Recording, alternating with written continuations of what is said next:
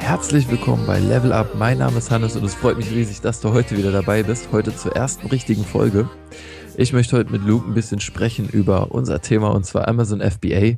Doch erst einmal möchte ich mich herzlich bei dir bedanken, dass du heute dabei bist und ja, ich hoffe auch, dass du uns in den nächsten Wochen ein bisschen begleiten wirst hier auf unserem Weg mit diesem Podcast und ja, ich denke, für jeden ist was dabei und ja, ich denke, es wird sehr interessant.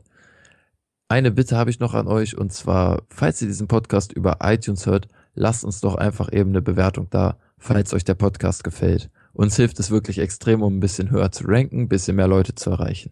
Ja, das war es auch erstmal so von meiner Bitte und jetzt wollen wir auch direkt durchstarten. Ich habe hier heute Luke am Apparat und wir sprechen ein bisschen über Amazon FBA und ja, ich denke, für viele wird es heute sehr interessant und ja, Luke, erstmal herzlich willkommen hier und Ja, herzlich ja. willkommen. Ich bin am Apparat hier. Alles hoffe, wir können jetzt durch diesen Apparat hier dieses Interview führen. Und ja, ich habe auf jeden Fall Lust. Wir werden jetzt, denke ich, so ein bisschen so in die Story hinter dem Prozess ein bisschen eintauchen, hier wirklich die Schritte runterbrechen und das ganze Interview so langsam durch den Prozess führen. Genau, absolut richtig. Und ja, ich habe an dich erstmal eine Frage, so, ähm, was denke ich mal auch die meisten Zuhörer interessieren wird. Ähm, das erste Produkt, ne, das ist ja immer so eine, so eine Sache, sage ich mal, extrem schwierig zu finden, weil man einfach am Anfang überhaupt noch gar nicht in dem Flow, noch gar nicht im Prozess drin ist. Und deswegen wollte ich dich einfach mal fragen, nach welchen Kriterien du so dein erstes, dein aller, allererstes Produkt ausgewählt hast, als du mit Amazon FBA angefangen hast. Ja, was mir aufgefallen ist beim Produkte finden, ist, man entwickelt dafür nach einer Zeit so einen Blick. Das war bei, am Anfang halt bei mir so, ich habe wirklich nach so einer Checkliste wirklich ganz, ganz genau alles abgesucht und das war, glaube ich, so ein bisschen der Fehler. Mittlerweile hange ich mich nur noch an so ein paar Kriterien lang, die wir, denke ich, auch gleich besprechen, aber so dieses ganz, ganz genaue Halten an eine Checkliste, davon halte ich definitiv gar nichts, denn dort gehen einem einfach viele Produkte durch die Lappe, durch die Lappen. Und ja, deswegen denke ich mal, gehen wir jetzt gleich mal so ein bisschen auf die Kriterien ein, die ich auch ganz genau anwende. Also generell, ähm, bei meinem ersten Produkt war es noch so, dass ich halt wirklich die Bestseller-Ranks komplett durchgesucht habe. Also mit dieser Checklist halt diesen genauen Kriterien wirklich ganz, ganz genau da durchgesucht und halt nach Produkten ja, gesucht. Und ich hatte dann auch ja viele gefunden, so 10 bis 20 Stück, alle auf meiner Liste, aber die waren viel zu nischig, sage ich mal. Also die waren wirklich, ja, da, da ging keine Verkäufe. Ich dachte halt, man muss so ein bisschen ja, tiefer gucken, so wirklich gucken, wo kann ich ganz viel verbessern, wo ist ganz wenig los. Und demnach ja, sahen auch meine Produkte schlecht aus, beziehungsweise sie sahen gut aus, aber sie haben sich halt nicht verkauft. Und das ist halt, denke ich, auch mit der größte Fehler, den man machen kann, dass man halt nach einem Produkt sucht, wo die Nachfrage nicht da ist. Denn wenn die Nachfrage da ist, wird sich dein Produkt verkaufen und das ist der wichtigste Schritt hier bei der Produktrecherche, also wirklich ein Produkt mit einer Nachfrage zu finden. Ja, du hast jetzt ein paar Mal eben diese Nachfrage erwähnt. Wie genau achtest du oder wie genau weißt du, dass sich ein Produkt verkauft? Also nach welchen Kriterien gehst du genau, um, um genau das herauszufinden? Genau, es gibt ja den Bestseller-Ring. Den kennen ja auch mittlerweile schon viele. Das ist, wenn man jetzt in einem Listing, also beziehungsweise an einem Produkt auf Amazon ist, wenn man runterscrollt, steht da der Bestseller-Ring in Küche und Haushalt, der Bestseller-Ring in Sport und Freizeit. Also von irgendwelchen von diesen Hauptkategorien steht dort immer der Bestseller-Ring. Und der variiert von eins, ja, das ist natürlich der, der sich am besten verkauft, bis, keine Ahnung, 100.000 in manchen Kategorien, also je, also jeweils demnach, wie viele Produkte da drin sind, ne? Und dort kann man halt schon mal so ein bisschen einschätzen, wie oft sich ein Produkt verkauft. Da kann man aber jetzt keine genaue Zahl sagen, dass ich irgendwie nur nach Produkten suche, die einen Bestseller-Rank von unter 2000 haben. Denn ich habe in letzter Zeit so eine kleine Studie gemacht. Ich habe wirklich mal in jeder Kategorie Produkte getrackt und das ist wirklich stark, was man da sieht, wie die Bestseller-Ranks auseinandergehen. Zum Beispiel im Motorrad war es so, dass du da für 10 Verkäufe, glaube ich, einen Bestseller-Rank von 100 bis 300 brauchst und in Küche und Haushalt so einen von 2500 bis 3200, so in dem Dreh. Und deswegen denke ich, kann man sich da lang nicht ganz, ganz genau hangeln. Aber jetzt, um auf die Frage zurückzukommen, wie ich äh, sozusagen diese Nische analysiere. Ich gucke, also beziehungsweise ich suche jetzt erstmal, also ich habe ein Produkt gefunden und sehe dort oben das Hauptkeyword, beziehungsweise denke mir dann, was das Hauptkeyword ist. Das heißt, sagen wir mal um eine Knoblauchpresse, da gibt's dann natürlich auch wieder viele verschiedene Ausdrücke wie Stahlpresse oder Presse zum Knoblauchpressen, irgendwie sowas. Ne? Und das Hauptkeyword wäre ja Knoblauchpresse. Und das gebe ich oben ein und dann schaue ich mir hier so die ersten ein, zwei Seiten an und gehe da mal so ein bisschen in die Listings und gucke mir die Bestseller-Ranks mal an und überfliege das so. Und dort sollte das Ganze nicht zu stark abfallen. Das heißt, wenn ich jetzt sehe, dass die ersten zwei Listings hier wirklich extrem, einen extrem guten Bestseller-Rank haben von, keine Ahnung, 50 von, von 100, 200, 300 irgendwie in dem Dreh und sich einfach extrem gut verkaufen und dann irgendwie die auf Platz 5, 6 ganz, ganz schlecht, dann ist das so eine Kategorie, von der ich mich auf jeden Fall fernhalten würde, sondern das sollte am besten schön langsam abflachen und halt, ich, also es sollten sich halt die Verkäufe über die Listings verteilen und das möglichst gleichmäßig. Ja, auf jeden Fall schon mal ein sehr interessanter Einblick in die Art und Weise, wie du nach deinen Produkten suchst. Ähm, hast du denn auch vielleicht Kriterien, um herauszufinden, wie stark die Konkurrenz ist? Denn wenn wir jetzt wahrscheinlich ein Produkt finden mit einem sehr guten Bestseller-Rank, dann haben wir ja wahrscheinlich auch immer eine recht hohe Konkurrenz. Wie, wie entscheidest du, ob deine Konkurrenz für ein, für ein ausgewähltes Produkt, sag ich mal, zu groß ist? Ab, ab wann würdest du nicht mehr in eine Nische reingehen? Ja, das kommt aufs, ganz aufs Budget an. Also ich denke, dass man jede Nische reingehen kann, wenn du genug Budget hast. Am Anfang natürlich, wenn du, keine Ahnung, 1000, 2000 Euro oder weniger vielleicht zur Verfügung hast, musst du ein bisschen danach suchen, dass du halt wirklich nicht diese kranke Konkurrenz hast mit 500, 600 Bewertungen und so weiter. Denn du musst natürlich viele Produkte vergünstigt weggeben, ja. Es kostet einerseits Geld und einerseits kostet das auch, also ich sag mal, Ware, ne? Also du musst dann auch sehr schnell wieder nachbestellen, brauchst neue Ware, musst viel einkaufen und das ist teuer. Das heißt, es kommt da ganz aufs Budget an.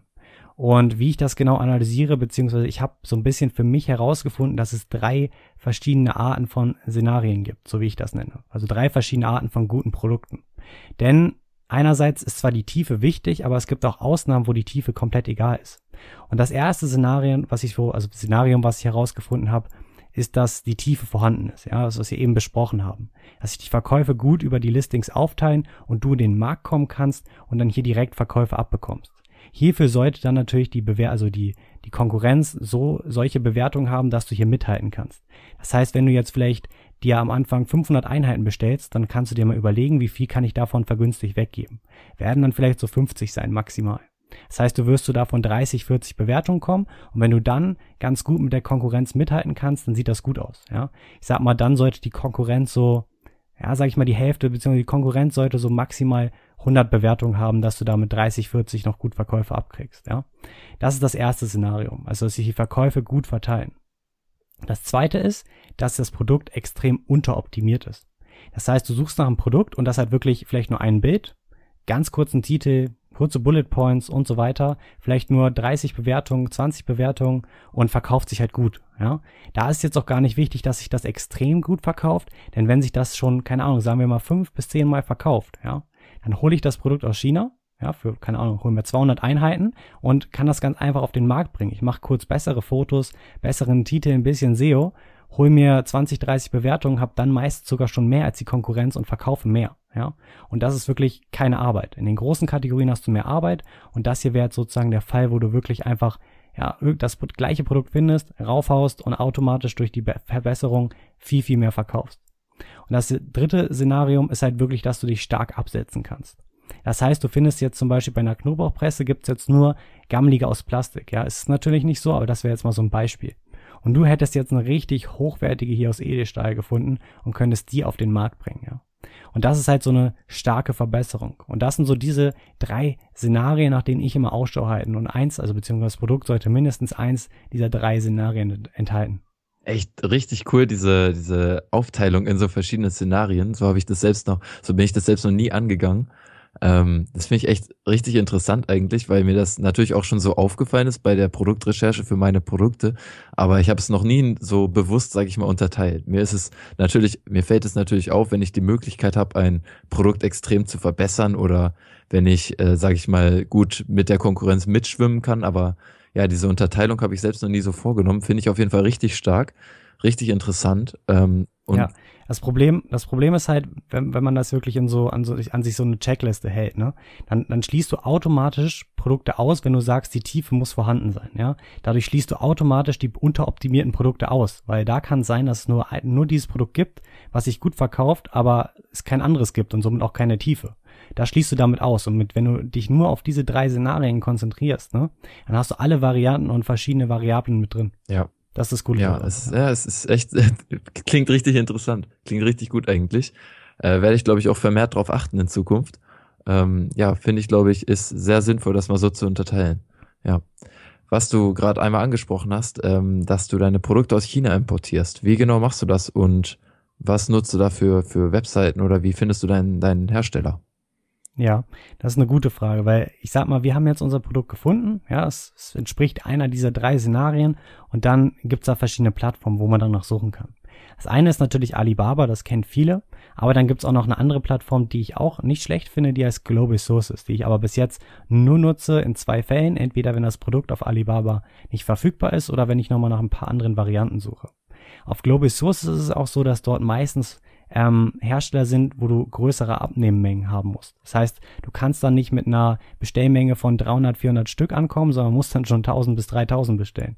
Deswegen hier mh, mm, ein bisschen die Finger von lassen, beziehungsweise einfach mal ja. einen Blick reinwerfen. Es kommt wahrscheinlich auch immer ein bisschen noch drauf an, dann wie teuer das Produkt ist, richtig? Mit der genau. Bestellmenge. Genau, absolut, genau, ja. genau.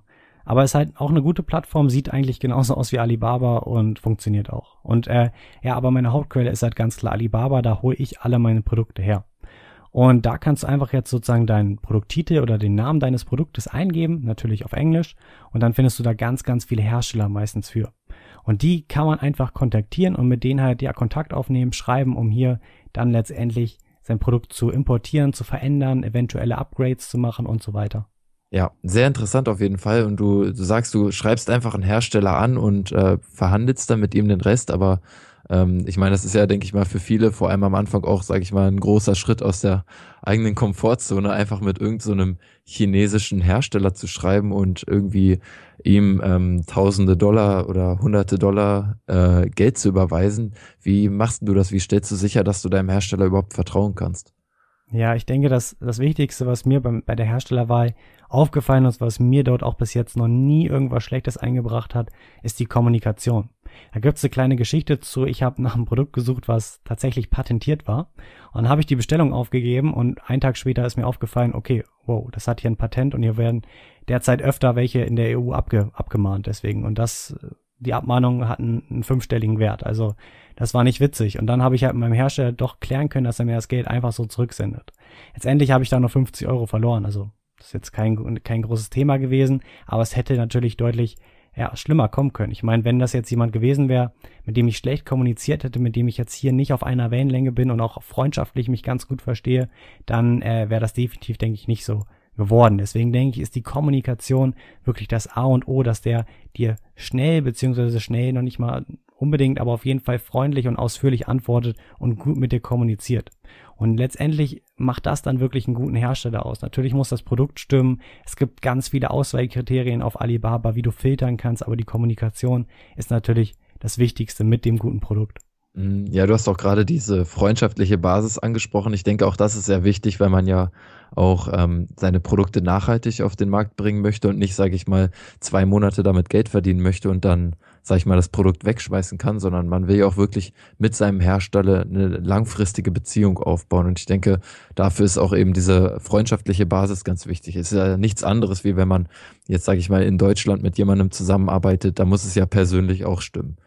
Und ja, ich denke, da ist auch zum Beispiel sowas wie WhatsApp, das ist, glaube ich, eine wunderbare Möglichkeit, um einfach ja seinen, seinen Hersteller, seinen chinesischen Hersteller, ähm, einfach mal auf WhatsApp zum Beispiel zu adden und einfach mit ihm zu schreiben und dann, ja, wenn man eine Frage an ihn hat bezüglich des Produkts oder so, dass man ihn dann auch, wenn man ihn anschreibt, dann erstmal vielleicht fragt, wie es ihm geht oder sowas. Also ich finde, sowas ist auch relativ wichtig, um natürlich auch eine Beziehung aufbauen zu können. Und es macht, denke ich, auch einfach mehr Spaß, dann mit dem Hersteller zusammenzuarbeiten. Ja, ganz klar. Skype und WhatsApp sind dann auch meine Kommunikationsquellen, obwohl ich Skype halt noch ein bisschen besser finde. Weil WhatsApp ist schon relativ privat, weißt du. Es kann teilweise auch ein bisschen stören, wenn du dann halt mal wem anders antwortest und dann spammt er dich ein bisschen voll. Das hatte ich auch schon mal. Und äh, deswegen gehe ich lieber mittlerweile über Skype. Das ein bisschen, ja, ist auch persönlich, aber nicht ganz so privat. Und das finde ja. ich halt ein cooler Weg. Und eine interessante Sache wäre, denke ich, noch, wie findet man heraus, beziehungsweise wie findet man heraus, ob man gut mit dem Hersteller kommunizieren kann. Und das ist eigentlich also ich mache das so, ich habe eine Vorlage, die ich dafür nutze. Die findet ihr auf meinem YouTube-Kanal. Da habe ich ein Video drüber gemacht über die Alibaba E-Mail-Vorlage. Die könnt ihr euch da kostenlos raus, also runterladen und die nutze ich halt, um die Hersteller anzuschreiben. Da steht jedes Mal genau das gleiche drin. Da steht die gleiche Abnahmemenge drin, die gleichen Vorstellungen und so weiter. Und die schicke ich jedem, also wirklich jedem das gleiche. Und an, aufgrund der gleichen Fragen kann ich natürlich dann auch die Antworten sehr gut miteinander vergleichen. Das heißt, ich sehe, okay, der hier hat mir nur stichpunktweise geantwortet, der hier hat mir nur geschrieben, können wir machen. Und so kann ich halt schon mal so ein bisschen filtern und dann ja, werden aus zehn Leuten, die ich angeschrieben habe, oft auch mal nur zwei oder drei, ja. Und mit denen geht's dann halt so ein bisschen weiter in die Tiefe. Dann schreibt man so ein bisschen mehr, kommuniziert dann auch mehr, beziehungsweise man schreibt dann ja auch öfter, geht in verschiedene Themen ein, was man verändern kann zum Beispiel, was für eine Verpackung möglich ist und so weiter. Und da merkt man dann schon ganz gut, mit wem man besser klarkommt und mit wem nicht. Und nachdem wir das halt gemacht haben, bestellt man halt ein Sample, bei denen, bei denen man sich sicher ist. Ich würde dir empfehlen, immer ein Sample zu bestellen. Und äh, bei der Menge von wie vielen Leuten du ein Sample bestellst, musst du natürlich gucken, von Produkt zu Betru von Produkt zu Betru von Produkt zu Produkt. So, sorry dafür. und ähm, tatsächlich bestelle, habe ich jetzt bis bei, bei, bei meinen ganzen Produkten immer nur ein einziges Sample bestellen, das war gut. Ja, also deswegen äh, bin ich nicht so einer, der gleich von drei verschiedenen etwas bestellt, sondern wenn das schlecht sein sollte, bestelle ich es nochmal bei wem anders. So kann ich mir ein paar Kosten sparen und meistens filter ich auch immer schon einen raus, der mir da am besten zusagt. Ja, ich denke, man sieht ja auch häufig schon durch die Produktbilder und einfach die Aufmachung auch ähm, auf der Internetseite ganz gut die Qualität. Andererseits muss man da natürlich auch immer sehen, ne? die Fotos können bearbeitet sein und man muss einfach immer aufpassen, weil ähm, auch viele Experten einem, sage ich mal, wenn man mit Chinesen verhandelt, sagen, dass man sehr, sehr stark aufpassen muss, weil wirklich ähm, ja auf an vielen Ecken und Enden dort gespart wird und man muss wirklich aufpassen, dass man da nicht über die Ohren gezogen wird. Ja, ganz, und, zwei ja. ganz wichtige Sachen, die ich da immer noch habe. Das eine Mal sage ich wirklich, dass wir lieber ein bisschen mehr Geld zahlen, beziehungsweise ich sage, dass wir wirklich die beste Qualität wollen. Also das sage ich ganz, ganz klar auch öfter in der E-Mail, mit denen ich, wenn ich mit denen schreibe, dann wissen die gleich, okay, das ist einer, der achtet da sehr stark drauf. Dann wollen wir ihm das auch produzieren. Es kann ruhig sein, dass der Preis dann 5 Cent pro Produkt teurer ist, aber das ist mir ehrlich gesagt egal. Ja. Und genau, das ist auf jeden Fall eine Sache, die ich in der Hinsicht mache und ich lasse mir viele Bilder schicken, ja. Und wie du sagst, die sind oft bearbeitet. Was ich sage, ist dann immer, ich möchte raw, also wirklich echte Bilder sehen. Ja, nicht bearbeitet, sondern die ganz originalen Bilder, am besten aus deren Fabrik und die schicken dir die auch, ja. Das ist erstens eine gute Möglichkeit, um so ein bisschen zu prüfen, okay, ist das wirklich eine echte Fabrik? Aber andererseits siehst du da auch mal echt die Qualität, ja, weil es nicht irgendwie bearbeitet ist oder sonst was. Und so hast du schon mal einen guten Eindruck vom Produkt. Ja, ich habe das auch auf meinem ähm, Blog damals mal beschrieben in einem Artikel, ähm, wie ich eben auch, dass ich, also ich wollte meinem Hersteller natürlich erstmal, äh, ich wollte erstmal wissen, ob ich ihm Vertrauen schenken kann und da sind halt solche Sachen auch ganz wichtig. Und was auch interessant ist, man sieht auch auf der, auf der Seite bei Alibaba jetzt zum Beispiel, ob dieser Hersteller durch eine dritte Firma bereits kontrolliert wurde und ähm, auf Alibaba steht ja auch immer die Größe des Unternehmens und ob es sich vor allem um einen Manufacturer, also einen Hersteller oder nur eine Trading Company, eine, einen Weiter, einen Wiederverkäufer handelt. Und da sollte man natürlich auch immer möglichst drauf achten. Es muss jetzt nicht zwingend so sein, aber es ist natürlich immer besser, die direkte Fabrik ähm, ja an der anderen Leitung zu haben, um einfach natürlich ähm, erstens die Preise so niedrig zu, wie möglich zu halten, indem man alle Zwischenstellen ausschaltet und ja, gleichzeitig ist man dann einfach, denke ich, auch auf der sichereren Seite. Und ja, auf Alibaba steht dann auch immer noch dazu, ob diese, ob das, sage ich mal, verified, also versichert ist, dass es wirklich sich um den, um den Hersteller direkt handelt. Und ja, da, da gibt's halt immer so ein paar Daten auf, den, auf der Internetseite. Und ja, da würde ich mich auf jeden Fall, bevor ich mit einem Hersteller zusammenarbeite, mich da ein bisschen rumklicken und schauen, ob das vertrauenswürdig erscheint. Genau, aber zum Beispiel arbeite ich mit zwei Trading Companies zusammen. Und das hat auch einen Grund. Mir ist nämlich aufgefallen, dass man, wenn man mit dem Hersteller direkt zusammenarbeitet, die Kommunikation oft schlechter ist. Ja, und zum Beispiel bei meinen Produkten habe ich das natürlich auch vom Preis her verglichen. Also ich habe äh, den richtigen Manufacturer mit der Trading Company verglichen und die Preise waren gleich. Also es waren vielleicht 5 Cent Unterschied oder so. Ne? Und deswegen habe ich mich ganz klar für die Trading Company entschieden, weil die Kommunikation ist meistens viel, viel besser. Die sind viel hilfsbereiter und wenn mich das 5 Cent mehr kostet, dann nehme ich das gerne in Kauf. Weißt du, das Produkt war super und ich habe halt, also dadurch habe ich halt manchmal noch eine bessere Kommunikation. Weil viele Hersteller haben halt keine extra Abteilung für die Kommunikation. Das macht eine einzige Person, die dann damit 10, 20 verschiedenen äh, Leuten schreibt. Und da kommt oft nicht ja. das bei rüber, was man möchte. Ne? Aber natürlich gibt es auch gute Hersteller, die da gute Leute für haben. Da muss man einfach nur ein bisschen rumforschen. Und mit den äh, Sidechecks, die du da hast, genau, es gibt einmal den Gold Supplier, den kennst du ja auch. Und äh, bei dem ist mir aufgefallen, der variiert ja auch so zwischen einem Jahr von bis zu, boah, ich hatte mal einen, der hat 20 Jahre gehabt. Ja, mein aktueller hat, glaube ich, zwölf Jahre Gold Supplier. Das ist heftig. Ja, ja, meiner, ja. einer bei mir auch. Also dann, dann ist man mega sicher. Ne? Also man fühlt sich mega sicher jedenfalls. Ja, ja, ja, man fühlt sich. ja, ich habe, aber ich habe auch zwei, die haben erst äh, ein ein, ein Jahr Gold Supplier. Mhm. Und ich vertraue denen aber, weißt du, das Sample ist gut, ich hatte nie schlechte Erfahrungen mit denen und das ist jetzt kein K.O.-Kriterium, wenn da nur ein oder zwei Jahre stehen, ja. Ja. Es kommt immer ganz aufs Produkt an und dann auch auf die Samples, auf die Ware und so weiter, ja. Moin, Hannes hier. Cool, dass du bei uns beim Podcast wieder eingeschaltet hast. Ich hoffe, du hast aus der heutigen Folge schon viel mitnehmen können, was du auch für dich persönlich erfolgreich umsetzen kannst. Ich gehe mal davon aus, auch weil du jemand bist hier, der unseren Podcast hörst, dass du jemand bist, der mehr vom Leben möchte. Ja, sei das mehr Geld, mehr Freiheit, mehr Sicherheit, ja, für die Familie zum Beispiel. Und du bist auf Amazon FBA gestoßen und hast gemerkt, hier ist das Potenzial, um wirklich ein erfolgreiches Unternehmen aufzubauen und ein erfolgreiches Standbein, das mir eben auch ein Nebeneinkommen generiert, mit dem ich mir diese Freiheiten ermöglichen kann. Und gleichzeitig ist es eventuell so, dass du auch gemerkt hast, okay, das ist hier kein Zuckerschlecken, sondern es gibt schon auch so ein paar Themen, wo man sich echt die Zähne ausbeißen kann. Ja, zum Beispiel die Produktrecherche. Ja, ist das Produkt, das ich mir rausgesucht habe, wirklich so gut? Kann ich das wirklich erfolgreich verkaufen? Und vor allem kann ich damit auch Gewinn machen und nicht nur Umsatz? Oder Thema Zertifikate, Patente. Ja, sind meine Produkte wirklich sicher? Kann ich sicher gehen, dass eben nicht innerhalb von wenigen Wochen oder Monaten da eine Abmahnung reinflattert und ich irgendwie, ja, mein Unternehmen direkt gegen die Wand fahre. Und ich kann dir sagen, das war bei mir am Anfang ganz genauso und es geht, glaube ich, auch einigen anderen so. Ich habe aber gute Neuigkeiten und zwar wurde letztes Jahr AMC Ventures veröffentlicht. AMC Ventures ist ein Amazon FBA Inkubator, der die perfekten Bedingungen schafft für Unternehmer, die sagen, okay, ich möchte mir ein erfolgreiches Unternehmen mit Amazon aufbauen und dabei halt keine schwerwiegenden Fehler machen, die mir eventuell die Existenz kosten könnten. Der AMC Ventures Inkubator ist, aus ein, ist ein Konzept aus den Staaten und ist so aufgebaut, dass du hier persönlich Unterstützung erhältst von den besten Experten Deutschlands und somit einfach die größtmögliche Sicherheit hast, dass die Produkte, die du auf den Markt bringst, auch wirklich Erfolg haben. Der zweite Punkt ist, dass du einfach extrem viele Fehler vermeiden wirst und dadurch langfristig extrem viel Zeit und Geld sparen wirst. Und der dritte Punkt ist einfach das erfolgsorientierte Umfeld, das du an die Hand bekommst bei AMC Ventures, das dich in guten und in schlechten Zeiten in jeder Lebensweise Lebenslage unterstützt. Klingt gut, oder?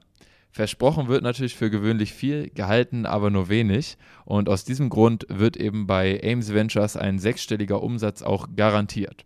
Wenn du dazu mehr erfahren möchtest und allgemein auch mehr zur Bewerbung und zum Ablauf des Ganzen, dann schau jetzt vorbei auf www.amesventures.de. Du gehst durch deine Bewerbung keinerlei Verpflichtungen ein oder so, musst dir da gar keine Sorgen machen. Und äh, ja, das Ganze läuft so ab, dass es eine schriftliche und eine telefonische Bewerbung gibt. Das heißt, zunächst füllst du auf der Seite einfach kurz ein Formular aus. Es dauert vier bis fünf Minuten und dann ja, wird sich einfach jemand mit dir in Verbindung setzen und mit den zielstrebigsten Unternehmern wird dann ein Gespräch ausgemacht, ein Telefontermin, in dem dann einfach von beiden Seiten geschaut wird, ob es hier zu einer internen Zusammenarbeit kommen kann, ob das Ganze Sinn macht. Also schau jetzt auf jeden Fall vorbei auf www.amcventures.de. Du hast nichts zu verlieren und alles zu gewinnen. Mach's gut, dir noch einen schönen Tag und viel Spaß mit der weiteren Folge. Ciao. Ja, ich äh, arbeite momentan auch mit einem Hersteller zusammen, der selbst nur ähm, eine Trading Company ist. Und das bei mir ist es der Grund, dass, also ich habe auch den Kontakt zum Hersteller direkt, allerdings ist bei ihm eben die Abnahme, glaube ich, Minimum 5000 Stück. Und das ist für mich einfach nicht möglich gewesen. Das wären in meinem Fall über 10.000 Euro Invest gewesen. Und Easy. ja, bei meiner, bei meiner ähm, Trading Company kann ich eben genau das gleiche Produkt für natürlich einen höheren Stückpreis ähm, für, ich glaube, ja, bei, bei 600 Stück eben äh, trotzdem bestellen. Und dafür sind eben auch die Trading Companies wunderbar. Genau, was auch cool ist, wenn man einen Agent findet. Da bin ich auch noch auf der Suche. Ein Agent ist jetzt jemand, der, sage ich mal, für keine Firma richtig arbeitet, sondern der so eine Art Freiberufler ist in China. Und die hat ganz viele Kontakte zu verschiedenen Firmen, wirklich zu richtig, also zu ganz vielen verschiedenen Herstellern. Und mit der kannst du dann auch nach neuen Produkten suchen. Das heißt, du hast jetzt, sage ich mal, hier ein cooles Produkt gefunden und fragst sie an, kennst du hier einen guten Hersteller? Und sie sucht dir dann einen Hersteller und du zahlst dann pro Produkt vielleicht fünf bis zehn Cent mehr, ne? Aber hast halt immer jemanden, der für dich die, die Fabrik sucht, ne? Also das ist auch eine richtig coole Sache. Aber so eine habe ich leider noch nicht gefunden.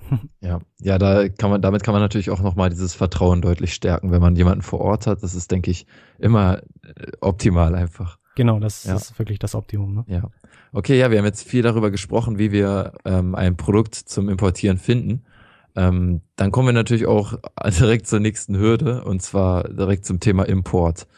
Ähm, ja, jetzt stellen wir uns einfach mal vor, wir haben unser Produkt gefunden. Wie, wie gehst du an das Thema Import ran und wie, oder wie bist du es am Anfang angegangen? Denn das ist ja, denke ich, für viele keine alltägliche Situation, dass man mal eben, sag ich mal, 500 äh, Produkte aus China importiert nach Deutschland. Ja, ist tatsächlich das einfachste Thema und äh, es ist wirklich mega einfach. Aber man stellt sich schwer vor und man hat auch ein bisschen Angst vor. Also ich hatte echt richtig Angst. Ich dachte, was passiert, wenn irgendwie bei mir ein, ein Karton verloren geht, das ist viel Geld für mich, ne? Und tatsächlich wurde mir dann in der Sendungsverfolgung sogar angezeigt, irgendwie, dass, dass die Ware irgendwie kurz nicht vollständig war und ich voller, voll mit Panik konnte die Nacht nicht schlafen und habe hab immer wieder in die App geguckt und aktualisiert so, okay, okay, okay, ist wieder da. Und es war, es, ist alles gut gegangen. Ne? Es Schrecklich. Ja, ja, ja, ja. Und äh, auf jeden Fall ist es ein bisschen gruselig, aber die nächsten Mal ist nie was passiert und das ist sehr, sehr sicher. Also wie importiere ich das? Ich frage direkt immer bei meinem Hersteller an und frage nach den Preisen von FedEx Door-to-Door Delivery, also mit FedEx Express Tür-zu-Tür-Lieferung. Das heißt, FedEx, der Lieferdienst, bringt mir das per Flugzeug direkt vor meiner Haustür. Das Ganze dauert beim ersten Mal ein bisschen länger, weil du musst noch ein Papier, pa paar Papiere ausfüllen, die du vom Zoll bekommst und deswegen dauert das so sieben bis zehn Tage. Mittlerweile, letztens ging es mal vier Tage lang, also ich weiß nicht, was da los war, wie die das in vier Tagen geschafft haben, aber auf jeden Fall ist es sehr, sehr schnell kostet ein bisschen mehr, aber es ist die sichere und schnellste Variante. Und wir wollen ja das Produkt schnell auf dem Markt haben. Es gibt noch den Seeweg. So, da brauchen wir aber Minimum 30 Tage, bis das hier ist. Jetzt musst du dir mal vorstellen, zahlst du lieber ein Euro mehr im Einkauf, ja, oder wartest du 30 Tage, bis du erst verkaufen kannst? Das kann man später, denke ich, alles machen und nachholen. Am Anfang ist es wichtig, so schnell wie möglich auf den Markt zu kommen. Ja, ist mir auch immer aufgefallen, wenn ich zum Beispiel in einen Markt, nämlich bin, jetzt einen Monat später drin gewesen wäre, dann hätte ich viel schlechtere Karten gehabt. Ja, und das ist einfach sehr wichtig, dass du hier schnell handelst und das Produkt am besten per Air, also per, per äh, Luftfracht zu dir bekommst und später kannst du die Kosten dann noch durch die Seefracht drücken. Mhm. Ja, was ich mir auch vorstellen könnte, was profitabel sein könnte, dass man einen Teil per Luftfracht und einen Teil, über den Seeweg eben verschifft. Ähm, das hat, glaube ich, auch Hendrik vom Unternehmerkanal mal so angesprochen, dass er das so ähnlich angeht, weil du ja natürlich nicht innerhalb der ersten zwei Wochen ähm, deines Produktes auf Amazon direkt, sage ich mal, 1000 Stück verkaufst. Ne? Kann man ja auch erstmal die äh, für die ersten Wochen sozusagen die Ware per Luftfracht so schnell wie möglich nach Deutschland holen und dann ähm, den zweiten Teil, den man dann eben, wo die, wo es nicht so sehr auf die Zeit ankommt, ähm, die eben der Weg hierher benötigt, da kann man dann auch, glaube ich, einen Teil ja per Seeweg verschiffen lassen. Das ist dann natürlich von der Logistik her nochmal ein ganz anderes Thema und auch ein bisschen komplizierter. Aber ich denke, ähm, ja, später kann sich das auf jeden Fall lohnen, auch den Seeweg mal abzuwägen als Option. Und ja, ich würde mich auch auf jeden Fall freuen, da in Zukunft mal drüber zu sprechen, wenn ich das selbst mal mit ein paar Produkten ausprobiert habe. Ja, ich werde es demnächst zum Beispiel sogar schon machen, dann können wir da gerne mal ein bisschen drüber quatschen. Und tatsächlich die Methode, die du gerade gesagt hast, so machen das auch die ganz, ganz großen Firmen. Also wenn die hier ihre 200.000 Einheiten bestellen, machen die das, nein, nicht, nicht ganz so, aber die teilen es auf jeden Fall Luft, äh, Seeweg auf. Das heißt, sie holen sich einen Teil ganz schnell ran, um zu starten. Und der Rest kommt dann halt 30 Tage später rein. Das ist halt genau kalkuliert, dass es halt hinkommt mit dem, mit der, mit der Seefracht, ne? Ja. Das ist eine sehr gute Methode. Muss man natürlich auch am Anfang gucken. Du brauchst natürlich auch schon eine relativ große Menge, ne? Also bei 500 Einheiten lohnt sich jetzt nicht, ne? aber so bei 1000 kann man das, denke ich, schon machen. Da hast du richtig gesagt, dass du nicht gleich in den ersten Wochen 1000 verkaufst. Das denke ich ja. auch nicht. Ich denke, es könnte auch interessant sein, wenn man zum Beispiel ein Produkt findet ähm, in Amazon, was, sage ich mal, recht äh, schwer ist und ja, das sich sozusagen schwierig per Luftfracht hierher her, her verschicken lässt. Das könnte man dann beispielsweise ja auch per Seefracht ähm, nach Deutschland holen. Und ich denke, da hat man dann auch teilweise Nischen auf Amazon, wo die Konkurrenz einfach niedriger ist, dadurch, dass eben das Produkt deutlich schwerer ist und somit ja auch eigentlich inattraktiver für uns äh, FBA-Verkäufer. Genau, da kann ich mir auch vorstellen, dass sich das ja, lohnen kann. So eine Strategie, die ich in der Zukunft angehen will. Also wirklich nach erstens teureren Produkten zu gucken, weil wenn es natürlich mehr im Import kostet, ist das Produkt auch im Verkaufspreis meistens teurer. Also nach sowas zu suchen, wo du wirklich nicht so leicht rankommst, was wirklich komplizierter ist für andere Leute nachzumachen. Ja, ja genau. Genau, dass man sozusagen seinen Konkurrenten nicht immer so einfach wie möglich macht, sondern auch sich ein paar Sachen aussucht, die, sag ich mal, schwierig zu kopieren sind.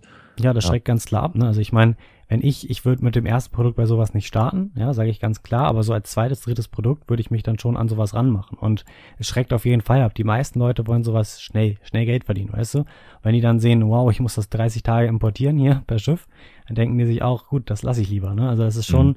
auf jeden Fall mehr Arbeit, ne? Es ist ein bisschen höheres Risiko per Seeweg. Mhm aber denke ich auf jeden Fall machbar und eine gute Chance. Ja, man selektiert seine Konkurrenz sozusagen. Richtig. ja.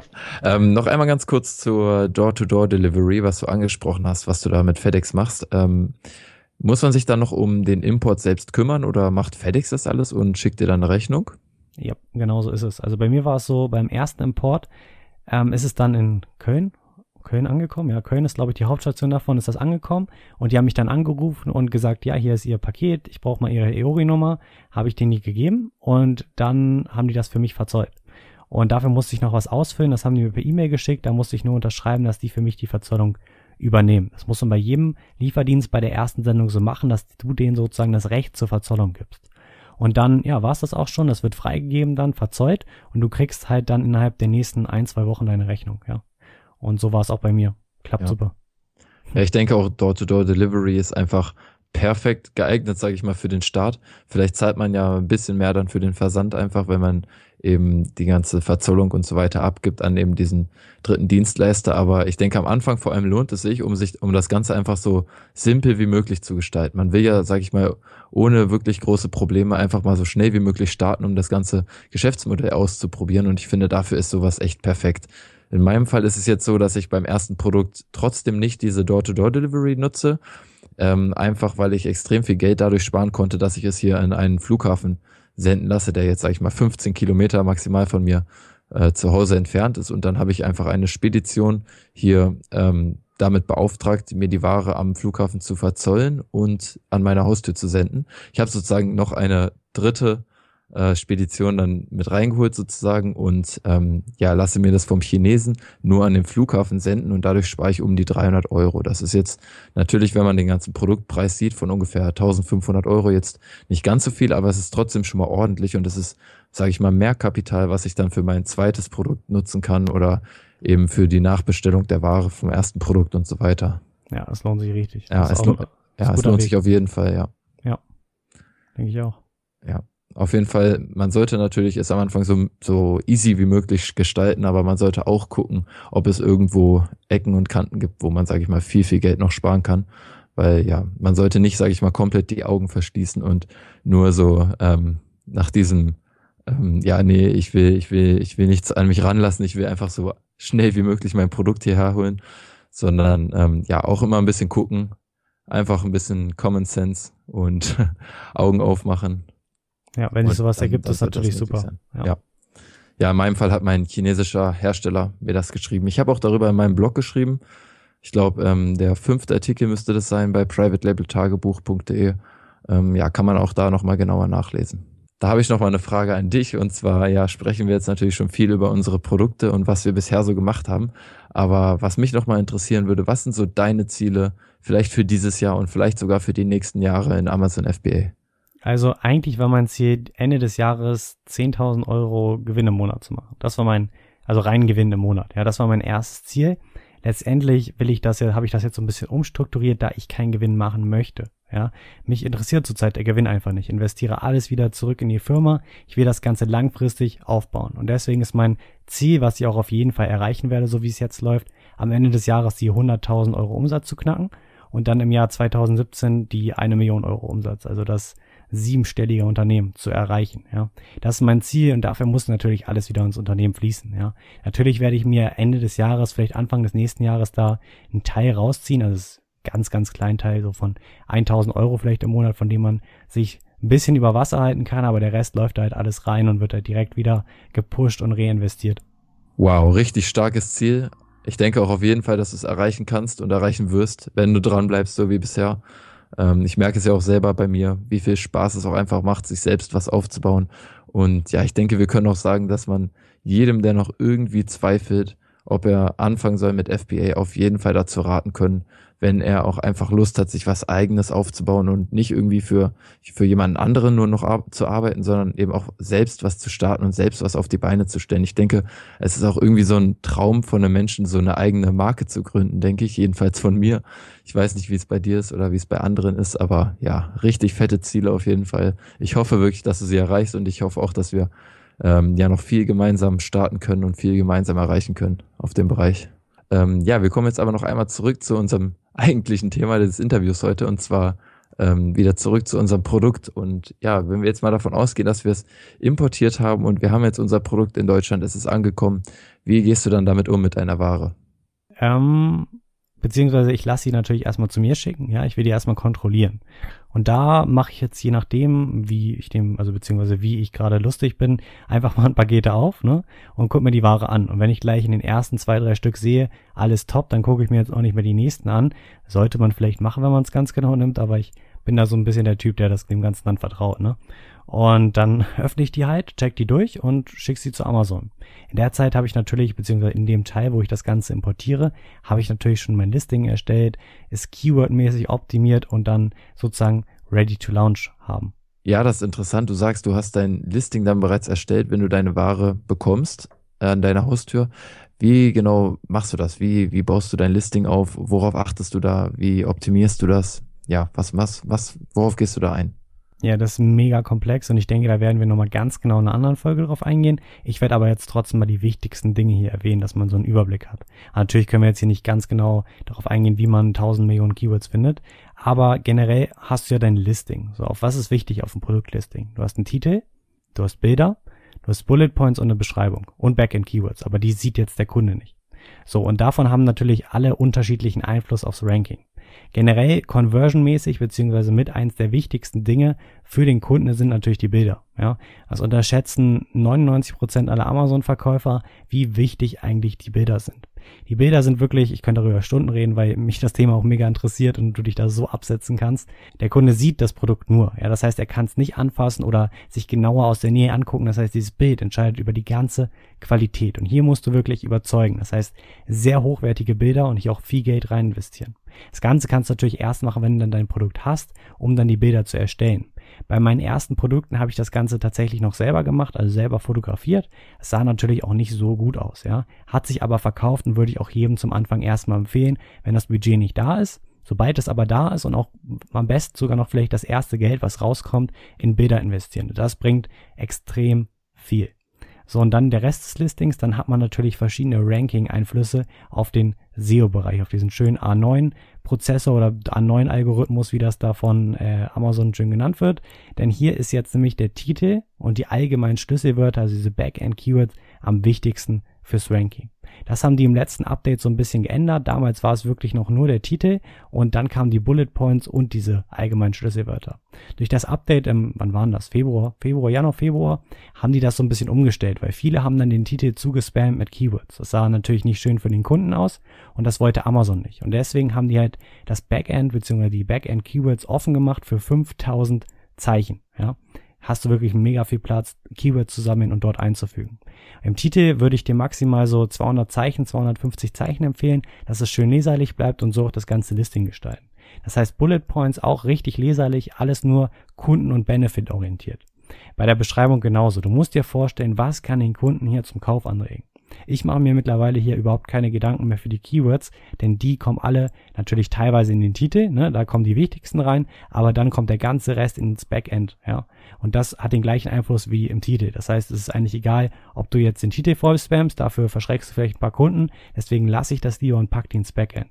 Und die Bullet Points halt stark benefit-orientiert, also was für ein Vorteil hat mein Produkt. Ja, also nicht nur irgendwie sagen, das ist so und so lang und so weiter, das interessiert keinen, sondern du musst sagen, was bringt diesem Kunden diese Länge? Ja, und das ist ganz, ganz wichtig. Also hier Benefit-orientiert schreiben und auch den Titel leserlich schreiben. Das heißt, nicht irgendwie nur Keywords reinballern, sondern das Ganze schön verbinden, schön anschaulich schreiben und hier wirklich auf den Kunden eingehen. Beschreibung genauso, kurz und knapp, vielleicht die wichtigsten Vorteile rein, am Ende ein Call to Action, also nochmal sagen, jetzt kaufen und irgendwie, keine Ahnung, dein, dein, dein Essen fruchtiger machen, irgendwas, weißt du, so ein Call to Action, dass du ihn anregst zu kaufen. Ja, das war ein super Beispiel. Ich weiß, Wollte gerade sagen, ja. Klingt auf jeden Fall schon mal richtig gut. Ich glaube, wenn äh, die meisten Amazon-Käufer könnten, äh, Verkäufer natürlich, könnten sich genau das mal zu Herzen nehmen. Und ich glaube, ja, ungefähr 90 Prozent der Amazon-Verkäufer fehlt genau das, nämlich ein optimiertes Listing. Das merkt man einfach, wenn man sich auf Amazon ein bisschen äh, umschaut und sich auch ein bisschen auskennt, was ein gutes Listing ausmacht, sieht man einfach, was für ein riesiges Potenzial da eigentlich verschwendet wird. Auch von großen Unternehmen sogar, die einfach ihre Listings gar nicht optimieren. Ja, das ist wirklich ein ganz, ganz großes Thema. Und wie gesagt, im Backend hast du jetzt 5000 Zeichen. Das kannst du komplett voll hauen, also wirklich mit mega vielen Keywords. Und viele machen jetzt den Fehler und denken, ich ranke automatisch durch eine SEO-Optimierung. Das stimmt nicht, ja. Du rankst nicht automatisch dadurch, dass du jetzt überall deine Keywords hast, dein Listing toll aussieht und so weiter. Das hilft dir beim Ranking, bei deinen PPC-Kampagnen, beziehungsweise bei deiner Conversion Rate und das hilft dir dann beim Ranken. Das einzige, was dein Ranking beeinflusst, sind die Verkäufe bei Amazon. Das heißt, wenn du mehr verkaufst als jeder andere unter diesem gesuchten Keyword, stehst du ganz oben. Ja? Das heißt, hier bringt dir auch die beste SEO-Optimierung erstmal nichts. Die bringt dir aber sehr viel, wenn wir dann auf die Conversion und so weiter eingehen, also die Anzahl von Leuten, die auf dein Listing kommen und dann dein Produkt wirklich kaufen. Und da, außerdem können wir halt durch das SEO uns unter allen Keywords, die wir wollen, anzeigen lassen. Das heißt, haben wir jetzt die Knoblauchpresse und ich würde jetzt in mein Backend einmal Knoblauchpresse haben und irgendwo das Wort lang. Dann tauche ich unter dem Wort Knoblauchpresse lang auf bei der Suche. Vielleicht auf Seite 2, 3, 4, aber da können wir uns natürlich mit PPC hochranken. Und das ist noch ein wichtiges Thema, da gehen wir gleich am Ende nach dem Launch schon mal, denke ich, drauf ein. Aber das war es jetzt auch so ein bisschen zur SEO-Optimierung. Da gibt es ganz, ganz viel. Und das waren jetzt erstmal so die wichtigsten Dinge. Ein gutes Listing, gute Keywords sammeln und dann tauchen wir dort für auf. Und natürlich hilft das unserer Conversion Rate extrem, was uns dann mit PPC und dem Ranking weiterhilft. Das ist so ein Prozess. Ja? Also wir haben ein gutes Listing, wir leiten PPC drauf. Dadurch das gute Listing haben wir mehr Verkäufe. Durch mehr Verkäufe rutschen wir höher und haben dadurch mehr Verkäufe. Ja? Also es ist so ein Kreislauf. Ja, sehr cool auf jeden Fall. Das heißt, wir haben jetzt sozusagen schon mal unsere Ware und in dem, in dem Zeitraum, die wir auf unsere Ware warten, konnten wir schon mal unser Produkt, sage ich mal, oder unser Produktlisting in Amazon optimieren. Und das ist natürlich auch praktisch. Man hat natürlich eine recht lange Wartezeit auf die Produktion des Produktes und so kann man eben diese Wartezeit auch perfekt nutzen und ja nicht ungenutzt lassen. Und solche Sachen wie eben Listings sind perfekt für diese Zwischenzeit meiner Meinung nach. Und ja, Du hast es gerade schon einmal angesprochen, das Thema PPC, beziehungsweise erstmal zum Thema Launch. Ähm, wir haben jetzt, sage ich mal, unser Listing optimiert und unsere Ware ist jetzt endlich da und wir haben sie ans Amazon-Lager geschickt. Was machst du jetzt? Wie gehst du den Launch an und ja, wie startest du? Ja, der Launch ist jetzt deswegen wichtig, denn wir brauchen Bewertung. Ja, ohne Bewertung ist wirklich mega interessant, wirst du keine Verkäufe generieren. Also wirklich mit keiner Bewertung kannst du so viel PPC schalten, so viel bewerben, wie du möchtest. Du wirst fast nichts verkaufen. Vielleicht rutscht da mal einer drauf, guckt nicht auf deine Sterne und kauft aus Versehen. Aber das ist schon, das ist schon mit der wichtigste Punkt. Also du brauchst gute Bewertung. Ne? Also viele und gute Bewertungen. Die Menge hängt von deiner Konkurrenz jetzt ab. Ne? Das heißt, ich weiß natürlich schon vorher, meine Konkurrenz hat, sage ich mal, 100 Bewertungen. Das heißt, ich möchte so 50, 60 haben, um da mitzuhalten. Jetzt muss ich mir natürlich Gedanken machen, woher bekomme ich die? Und hier mache ich eigentlich immer zwei Lounge. Das heißt, ich mache nicht einen großen und hau da gleich 200 Stück weg, sondern ich mache das und teile das ein bisschen auf. Erstmal natürlich so ein bisschen durch Freunde, die natürlich jetzt sich im direkten Umfeld sind. Hier achte ich immer drauf, dass ich nicht bei denen, beziehungsweise bei denen zu Hause im WLAN eingeloggt war und die nicht bei mir. Das sort natürlich, das sortiert natürlich schon einige aus und dann bleiben dort ein paar über und die kannst du, beziehungsweise denen kannst du ja auch dein Produkt zeigen oder einfach mal, ja, zeigen. Die können sich das angucken und können das dann ja auch bewerten. Ist ja das gleiche, als würden die das hier im Laden um die Ecke kaufen und sich angucken und auf Amazon bewerten. Ist ja auch erlaubt.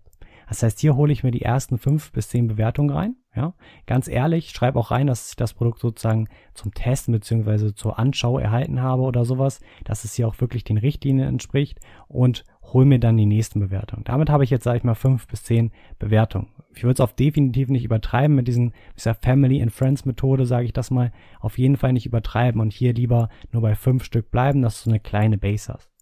Und jetzt gibt es Facebook-Gruppen und es gibt Services, die das Ganze für dich übernehmen.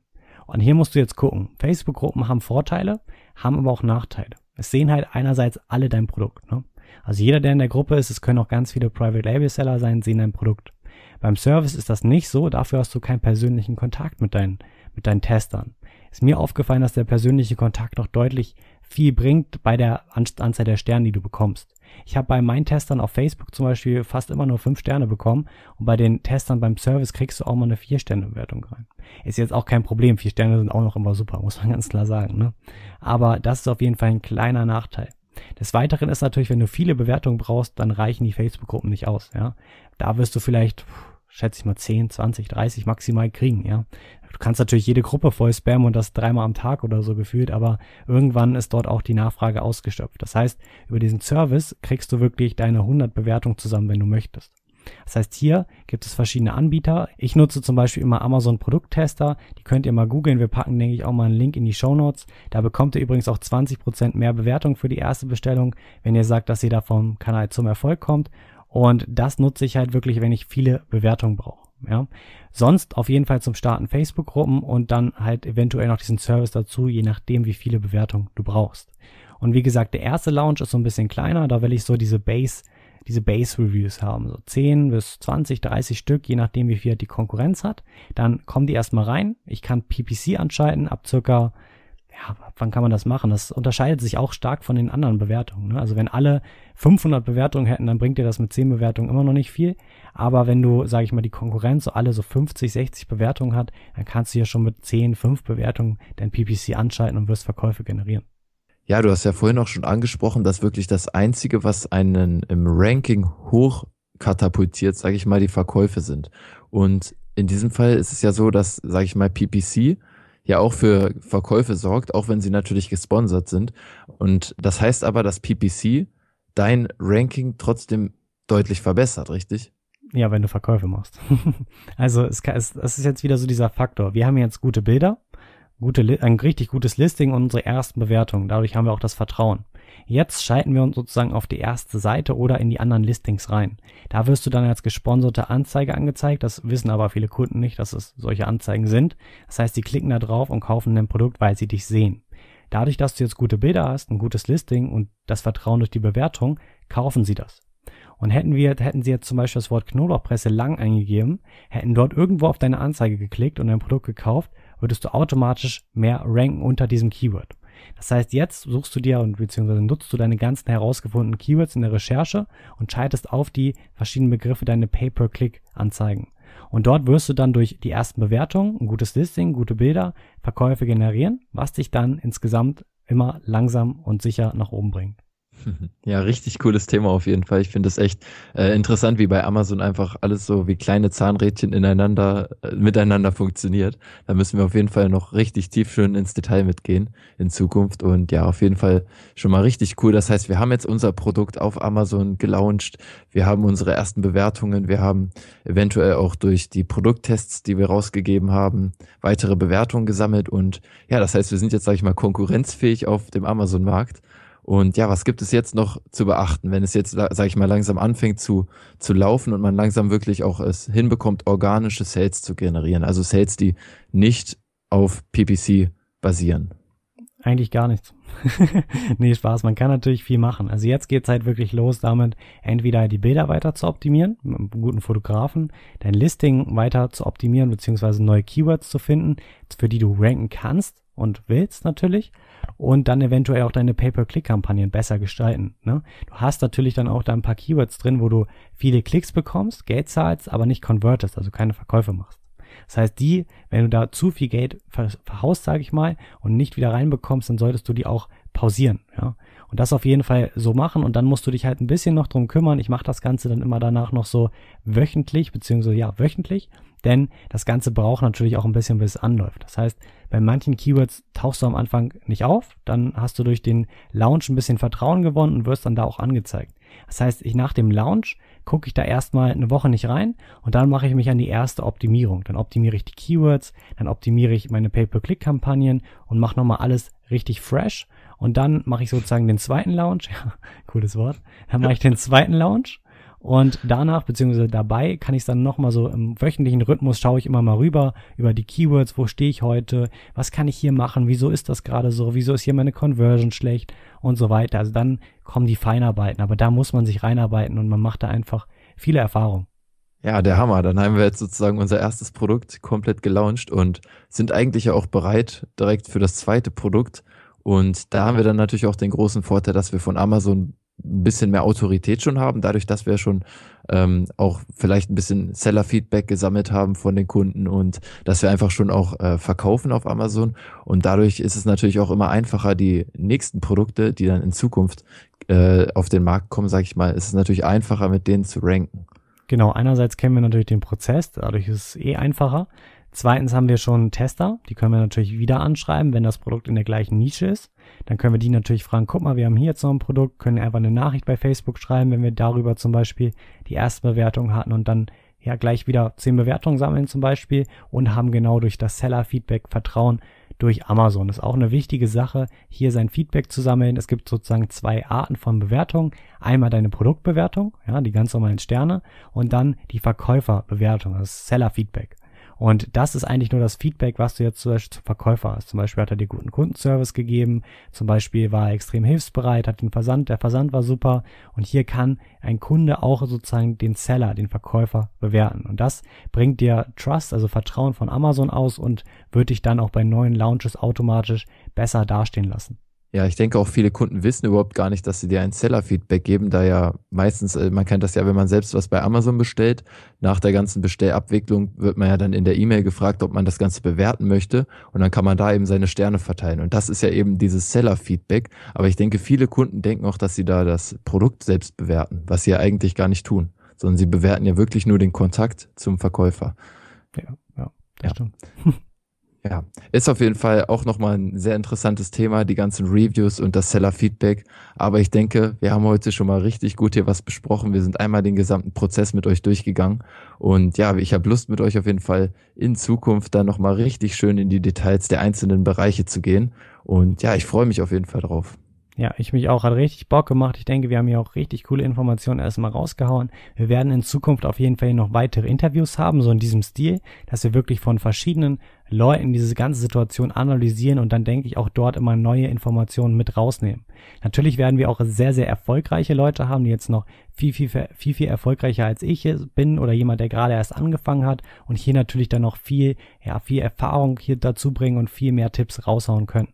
Und des Weiteren gucken wir uns natürlich ganz, ganz genau Bereiche an und gehen dort mit, auf, also mit Experten drauf ein. Da gibt's wirklich ganz viel. Wir haben eben schon PPC gesehen, die richtige Launch-Strategie und so weiter. Conversion-Optimierung, Produktfotos. Also dort werden wir mit Experten in die verschiedenen Themengebiete eintauchen. Ja, dann vielen Dank auf jeden Fall, dass ihr heute dabei wart. Ich hoffe, euch hat die Folge gefallen. Und ja, ich möchte doch mal auf meine kurze Bitte vom Anfang zurückkommen. Und zwar, wenn ihr diesen Podcast über iTunes hört, beziehungsweise wenn ihr irgendwie Zugriff auf iTunes habt, gebt uns doch eine Bewertung. Das würde uns enorm weiterhelfen, um ein bisschen mehr Leute zu erreichen. Und sonst hoffe ich, dass euch die Folge heute gefallen hat. Wünsche euch noch einen schönen Tag und ja, genießt euer Amazon-Business und fangt an, falls ihr es noch nicht längst getan habt. Jo, bis dann.